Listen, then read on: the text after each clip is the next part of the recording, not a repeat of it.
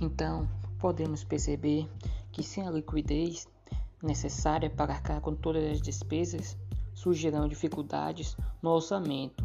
O atraso de contas gera o pagamento de multas e juros, além de trazer outros prejuízos.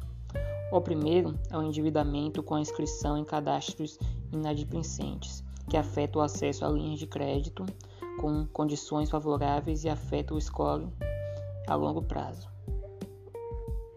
Nas corporações, a liquidez pode ser o diferencial para conseguir aproveitar as oportunidades de negócio, sem atrasos, necessidade de pedir empréstimos ou de perder rendimento no resgate de investimento.